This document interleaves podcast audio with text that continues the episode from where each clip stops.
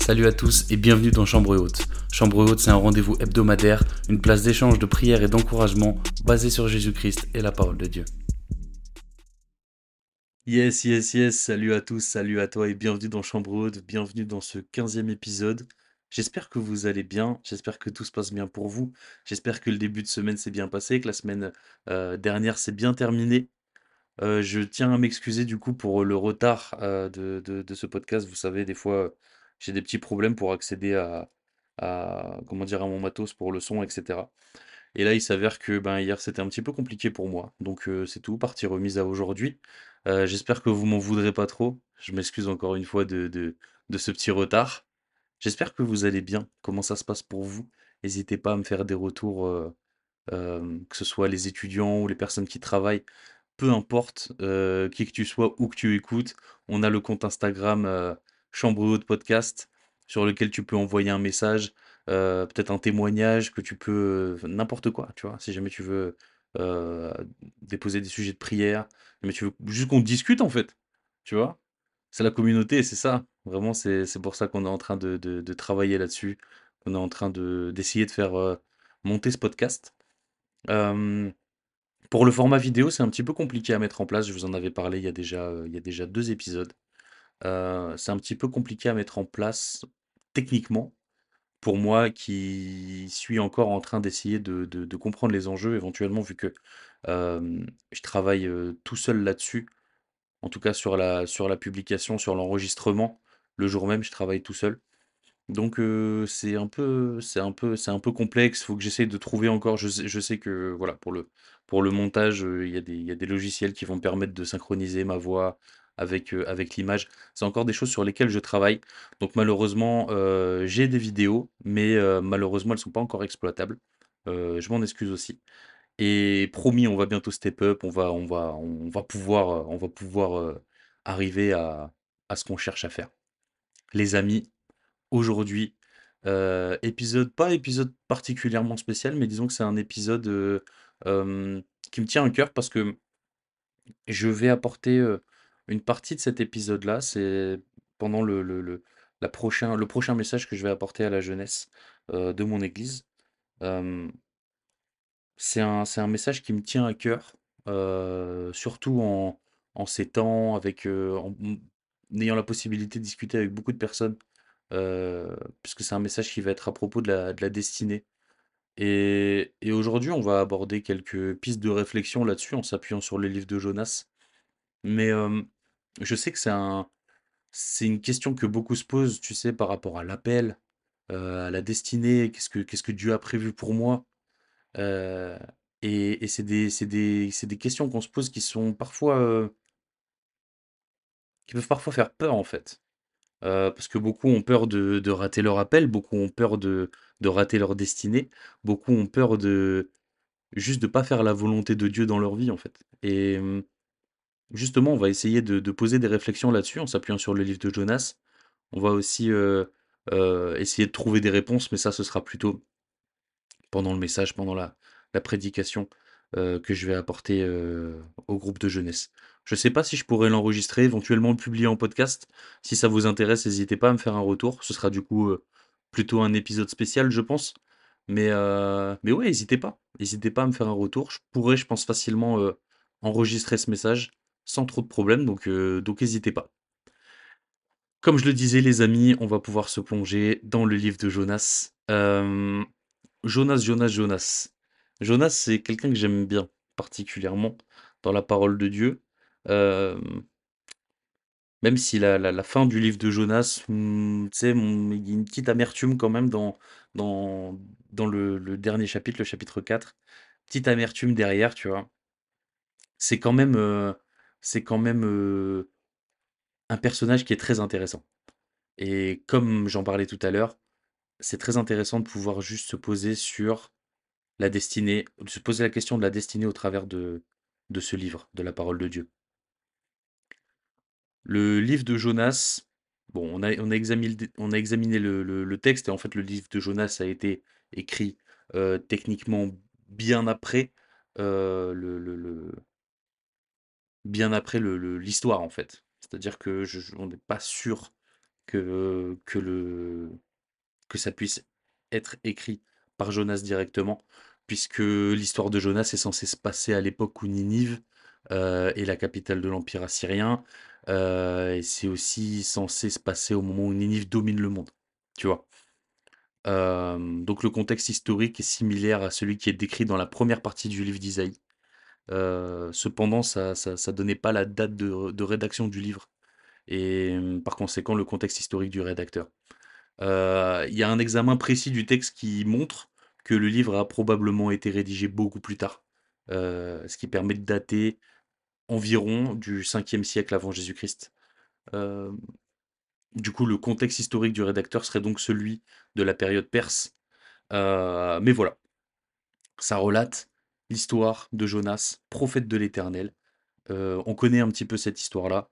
On sait que Jonas a été appelé par Dieu pour aller évangéliser, j'allais dire, mais quelque part c'est ça. Mais du moins apporter la parole à Ninive, plus qu'apporter la parole, prévenir que Ninive allait être détruite et que les habitants de Ninive, les Ninivites, devaient se repentir. Se repentir et puis abandonner tout ce qu'ils avaient et puis, puis se convertir et donner leur vie à l'Éternel. Et là, on a Jonas. Et Jonas, il est pas chaud. Jonas, il est pas chaud et on le comprend très vite. Euh, on le comprend très vite puisque dans le, on le comprend dès le, dès le premier chapitre. Euh, parce verset 1, chapitre 1, verset 1, euh, nous dit que la parole de l'Éternel fut adressée à Jonas en ces mots Lève-toi, va à Ninive, Ninive pardon, la grande ville, et crie contre elle, car sa méchanceté est montée jusqu'à moi et Jonas se leva pour s'enfuir à Tarsis, loin de la face de l'Éternel. Donc en gros, l'Éternel donne un ordre, et Jonas s'enfuit. Euh, comme je disais tout à l'heure, techniquement, c'est censé se passer au moment où Ninive domine le monde.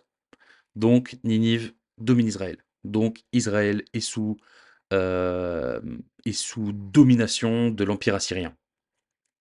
Donc, euh, techniquement, Jonas est... fait partie du peuple qui est dominé par l'Empire assyrien. Et bah, il n'a pas envie d'aller apporter euh, la parole à, à ce pays-là, à cette capitale-là, à ces gens-là. Premièrement, on peut se dire que potentiellement il a peur. Il a peur parce que l'Empire assyrien est reconnu pour pas être particulièrement tendre pendant la guerre. Bon, c'est la guerre, hein, dans tous les cas. quand c'est la guerre, aucun, peuple n'est particulièrement tendre, on s'entend bien. Mais le fait est que l'Empire assyrien est connu pour être relativement violent. Et on peut penser premièrement que Jonas a peur. Et que c'est la peur qui le fait fuir. C'est la peur qui le fait fuir. Et ça, c'est intéressant c'est intéressant parce que parce qu'on peut facilement l'appliquer à nos vies. On peut facilement l'appliquer à nos vies parce que souvent on se pose et puis on dit mais Seigneur, qu'est-ce que tu veux faire de moi? Qu'est-ce que tu veux? Fais ce que tu veux de moi en fait. Fais ce que tu veux de moi, sers-toi de moi. Et c'est des choses qu'on dit facilement, tu sais, quand on est en groupe à l'église, quand il y a la louange, quand on est à fond dedans, tu vois, et que, qu'on est vraiment saisi par l'Esprit de Dieu. Et en fait, euh, au moment où, où, Dieu nous indique ce qu'on doit faire ou ce qu'il veut qu'on fasse, on est en mode Ah, ah oui, c'est vrai, je t'avais demandé de te servir de moi. Mince. Tu vois? Et hum, parfois pour des situations qui sont moins compliquée que celle de Jonas, tu vois ce que je veux dire? Va pardonner telle personne. Tu vois, sans, parler euh, directement de destinée, sans parler directement d'appel, mais juste, va pardonner telle personne, va parler à telle personne, va demander pardon à telle personne pour ce que tu as fait. Et même si jamais t'as pas fait quelque chose pour toi, si jamais la personne est blessée, c'est nécessaire que tu aies été excusé. Et c'est clairement pas quelque chose qui nous enchante toujours, on va pas se le cacher. Et là, en fait, Jonas, il se retrouve face à un dilemme. Et c'est pour ça qu'il fuit. Il fuit parce qu'en fait, premièrement, on peut se demander s'il n'a pas peur de, de, faire face à l'Empire assyrien, de faire face à la capitale de l'Empire assyrien. Comment est-ce que les gens vont réagir? Comment est-ce que... Euh, euh, est-ce qu'on va pas m'emprisonner? Est-ce qu'on va pas m'assassiner? Parce que j'ai apporté un message d'un dieu étranger en soi, puisque l'Empire assyrien ne loue pas l'éternel l'Empire assyrien, à ce moment-là, n'a aucune attache avec le Dieu des Hébreux, avec le Dieu des Israélites. Ils ont leur propre Dieu, avec leurs propres coutumes. Et en fait, lui, il débarque et il annonce la parole de Dieu. Comment, comment ça se passe pour lui? Est-ce qu'il risque pas l'enfermement? Est-ce qu'il risque pas le meurtre? Donc, Premièrement, on peut se poser cette question est-ce que Jonas a peur? Est-ce que Jonas s'enfuit par la peur? Est-ce que, que euh, il est terrifié à l'idée d'accomplir ce que Dieu lui demande? Mais c'est une question qu'on peut se poser, c'est vrai. C'est une question qu'on peut se poser, c'est vrai. Mais si on va un peu plus loin dans la lecture du du livre de Jonas et surtout, en fait, dans le dernier chapitre, comme je le disais tout à l'heure, il y a une espèce de petite amertume, hein, quand même. Pour vous résumer un petit peu, heu, Jonas essaye de fuir. Il monte dans un bateau, il part à l'opposé, dans la direction opposée à Ninive et en fait, heu, le bateau sur lequel il est monté fait presque naufrage. Heu, Jonas est tiré au sort, parmi les personnes présentes pour savoir mais qui a ramené le malheur, en fait, sur ce bateau, tu vois? Jonas explique tout: «L'Éternel m'a envoyé là-bas, mais moi je veux pas y aller» et du coup, heu, il dit: «Bon, bah, allez-y, jetez-moi par-dessus bord, de toute façon, heu, foutu pour foutu», hein. Il se fait jeter par-dessus bord et là, heu, c'est sûrement la partie qu'on connaît le plus, la parole de Dieu dit qu'il y a un gros poisson qui le qui l'avale et Jonas reste 3 jours dans son ventre. Pendant ces 3 jours, on a surtout ça au chapitre, heu, 2. Jonas, il est dans le ventre du grand poisson. Heu, au au verset 3, il dit: «Dans ma détresse, j'ai invoqué l'Éternel et il m'a exaucé. Du sein du séjour des morts, j'ai crié et tu as entendu ma voix. Tu m'as jeté dans l'abîme, dans le cœur de la mer et les courants d'eau m'ont environné. Toutes tes vagues et tous tes flots ont passé sur moi. Je disais: Je suis chassé loin de ton regard, mais je verrai encore ton saint temple.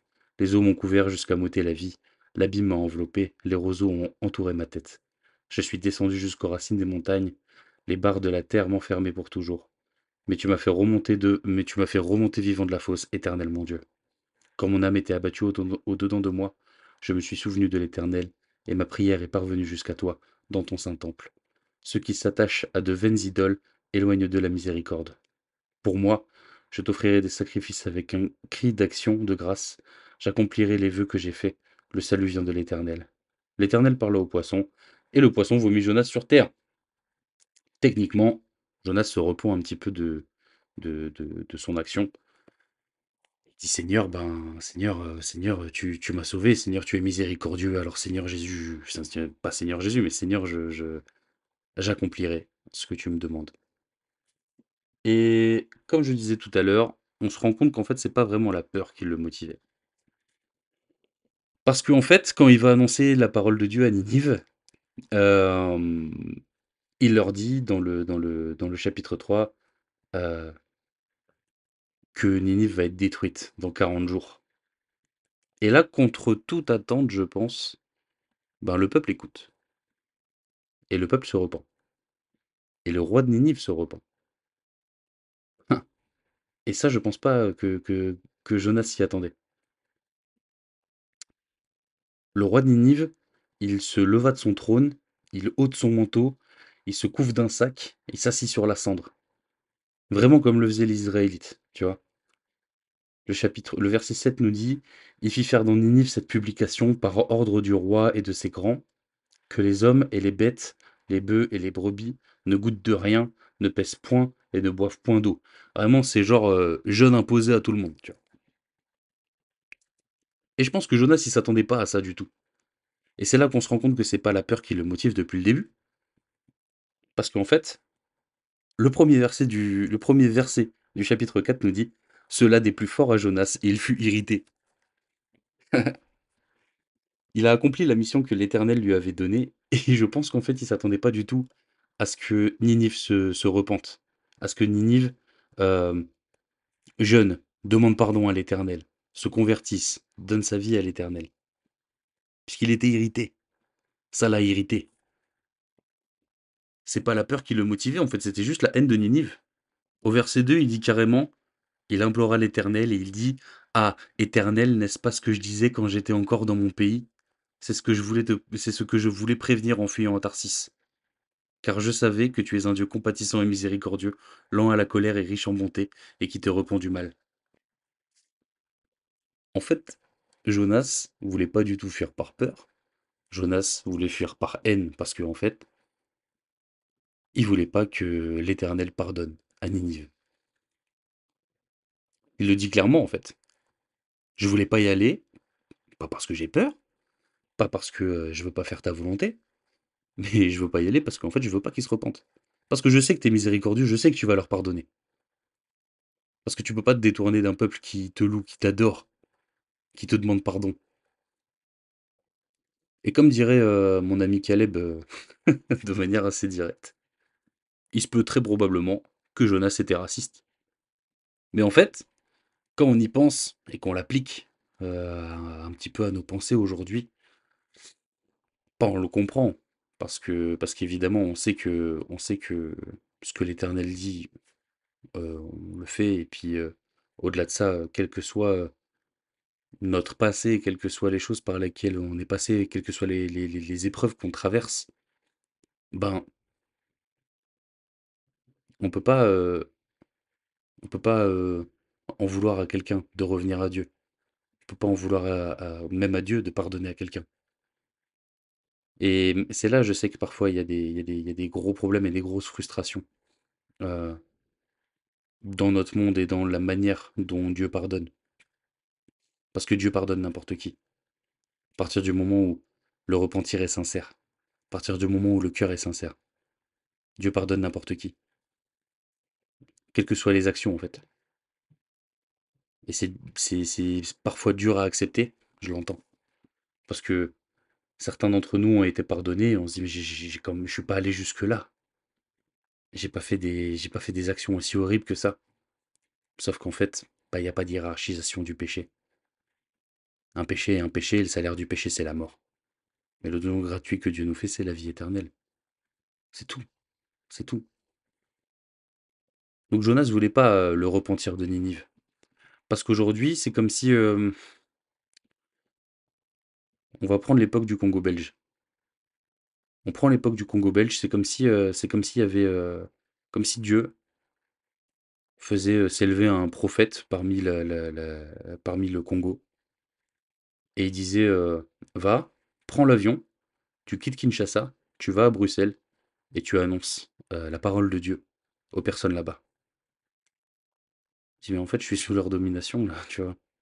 On souffre, tous les jours on souffre, on se fait traiter comme des animaux, on se fait fouetter, on se fait emprisonner, on se fait assassiner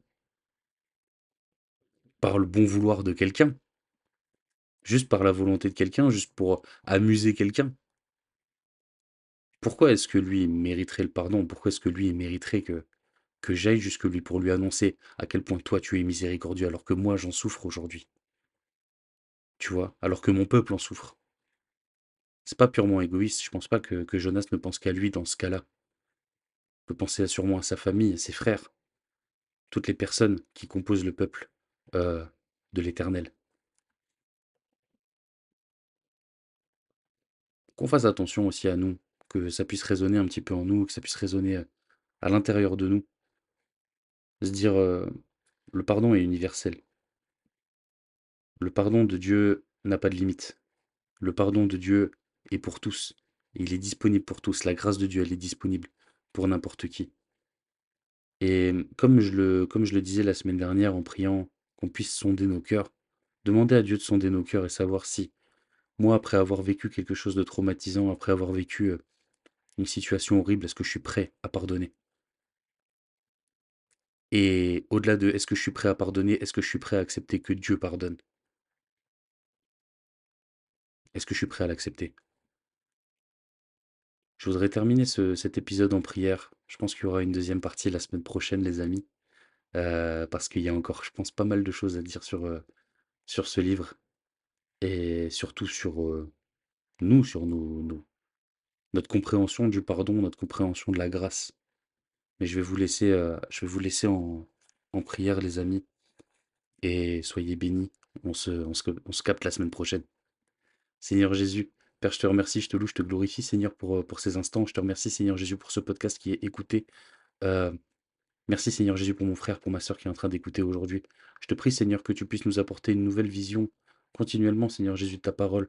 Malgré, Seigneur Jésus, le nombre de fois où on pense qu'on a maîtrisé, qu'on a compris un passage, Seigneur Jésus, tu nous montres que ta parole est juste un trésor qui n'a pas de fond, Seigneur Jésus. Merci, Seigneur Jésus, pour ça. Merci pour ta parole. Merci, Seigneur Jésus, pour euh, parce qu'elle est disponible pour nous aujourd'hui, Seigneur Jésus. Père, je te prie que tu sondes nos cœurs encore aujourd'hui, que tu nous montres, Seigneur Jésus. Est-ce qu'on a besoin de pardonner à quelqu'un ou est-ce qu'on a besoin d'accepter que toi tu pardonnes? Quelles que soient les choses qu'on a pu vivre, je pense, Seigneur Jésus, forcément à des choses qui sont, qui sont terribles, Seigneur Jésus, et que nous, on n'a pas la force de pardonner.